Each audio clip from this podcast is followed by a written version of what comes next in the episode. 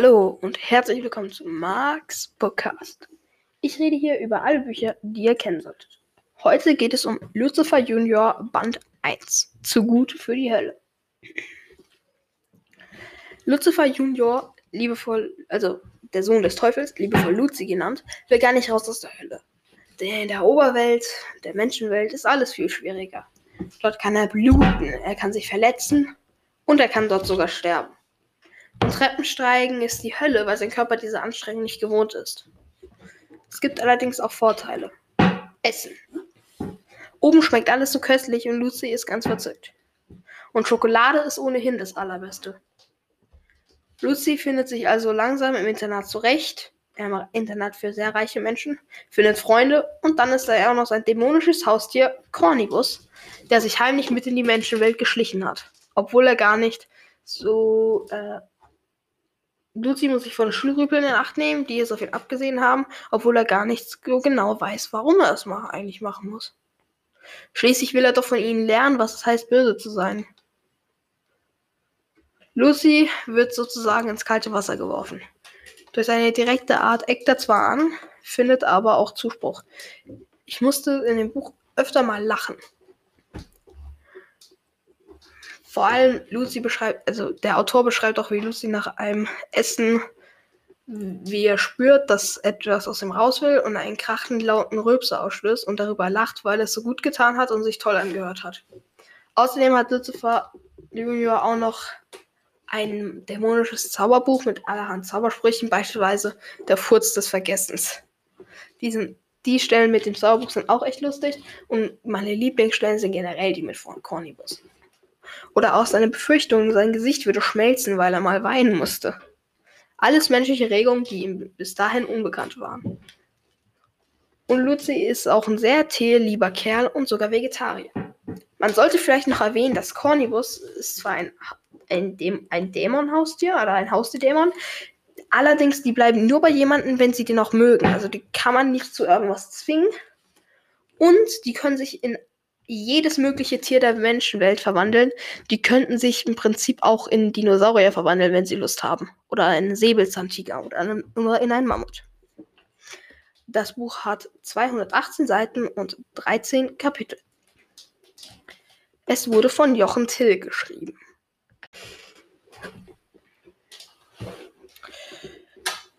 Also, die Informationen über Jochen Till habe ich auf seiner eigenen Webseite gefunden. 27.05.1966. Meine Geburt, bei der ich wohl dabei war, mich aber in keiner Weise daran erinnern kann. In meinen früheren Kindheitserinnerungen steckt mein Kopf zwischen den Streben eines Treppengeländers fest, was nicht so toll war, aber von meinen Eltern irgendwie gelöst wurde, ohne bleibende Schäden zu hinterlassen. 1972. Von Hecht heftigem Widerstand und Wegeschrei meinerseits begleiteter Umzug von Frankfurt nach Bad Soden-Neuenhain, mitten im ersten Schuljahr grausam all meinen besten Freunden entrissen, deren Namen ich nicht lange darauf bereits vergessen hatte.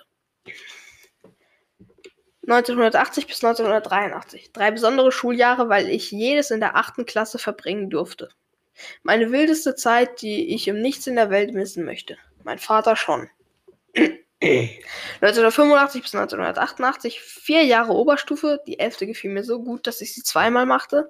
An der Ludwig-Erhard-Schule, Wirtschaftsgymnasium in Unterliederbach. Trotz meines heftigen Desinteresses an Fächern wie Wirtschaftslehre oder Buchführung überreicht man mir im Juni 1988 ein Abiturzeugnis. 1988 bis 2004 Student, Student an der Uni Frankfurt, Anglistik, Amerikanistik und Germanistik. Auf Magister, nicht wirklich, sprich mit viel Freizeit und ohne Abschluss. 1995 bis, 1900, äh, bis 2005 Mitarbeiter im Frankfurter Comicshop Comica, den es leider nicht mehr gibt.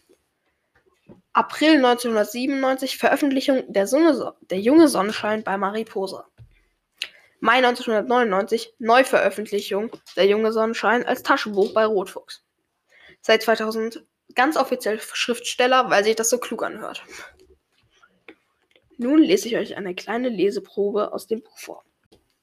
Du willst wirklich alle 10? fragt mich Herr Rosenberg mit großen Augen. Na klar, ich würde auch 20 nehmen, wenn 20 da wären. Schokolade kann man sicher nie genug haben. Ja, bitte, sagte ich. Nun gut, sagt Herr Rosenberg und nimmt die Tafeln aus der kleinen Kiste hinter sich. Das macht dann 25 Euro. Ich ziehe einen lila Schein aus meiner Ta Hosentasche. Das ist ja ein 500er, sagte Herr Rosenberg. Den kann ich aber nicht wechseln. Schon okay, sagte ich. Behalten Sie den Rest. Ich kaufe bestimmt noch mehr Schokolade. Tschüss, Herr Rosenberg. Er sieht mir mit offenem Mund hinterher, während ich mich von ihm entferne. Wie spät ist es eigentlich? Ich schaue auf meine Uhr. Was? Schon Viertel nach drei?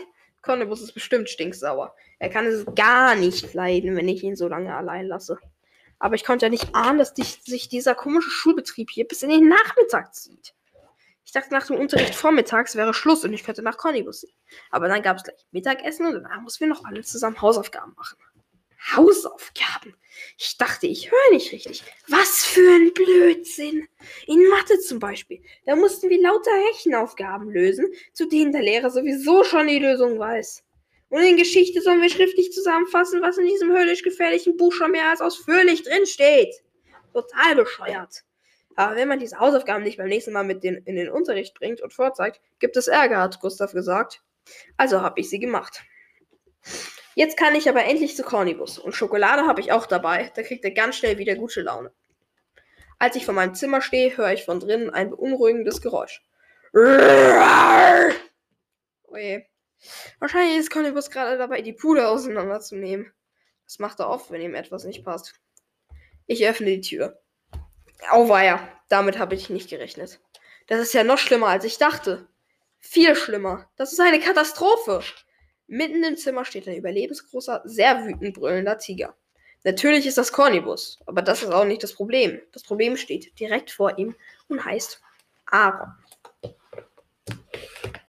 Das war die Leseprobe. Ich hoffe, sie hat euch gefallen. Nur falls ihr nicht, ihr solltet vielleicht wissen, wer Aaron ist. Aaron ist ein anderer Schüler aus dem Gymnasium und Aaron hat sehr, sehr viele Ticks. Beispielsweise, wenn er jemanden begrüßt, muss er ihm, im, also zum ersten Mal begrüßt und er sich mit jemandem neu kennenlernt, muss er ihm immer heftig ans Schienbein treten. Und seine Eltern sind deswegen sehr besorgt wegen dieser vielen Ticks. Das war jetzt nur ein Beispiel. Das Buch ist für Leute, die schrägen Humor, Fantasy und ein bisschen Action ist auch dabei, mögen geeignet.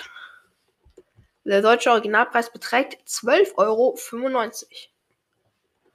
Das Buch verdient von mir 5 von 5 Sternen, weil es sehr humorvoll und spannend ist. Ich mag den Schreibstil des Autors und ich mag generell halt so seltsam schrägen Humor. Und mir gefällt Cornibus, der Hausdämon von Lucy, sehr. Die Buchreihe hat mittlerweile echt viele Bände. Um genau zu sein, hat sie zwölf Bände ähm, das, hat, das sind relativ viele Bände, die sind aber auch für Lesemuffel geeignet, weil in, auf einer Seite steht eher wenig drauf und da sind noch auf vielen Seiten sind noch so Zeichnungen drauf, die schon mal einiges von einer halben Seite wegnehmen. Und bei den meisten Büchern ist am Ende noch so ein kleiner Mini-Comic. Jetzt beim ersten Band noch nicht, aber bei den späteren Bänden. Außerdem gibt es noch ähm, ein, für, zu Cornibus eine extra Buchreihe, die heißt Cornibus und Co. Cornibus ist halt ein kleiner Vielfraß. Er isst sehr gerne, äh, na, man sollte eher sagen fressen. Allerdings, da Cornibus sich in Tiere verwandeln kann, kann das gar nicht ausstehen, wenn jemand Tiere isst oder so ähnlich. Deshalb, ja, mag es halt nicht. Und deshalb ist auch einer der Gründe, weshalb Lucifer Junior ein Vegetarier geworden ist. Ja. Ich würde sagen, das war's für heute. Ciao und bis zum nächsten Mal.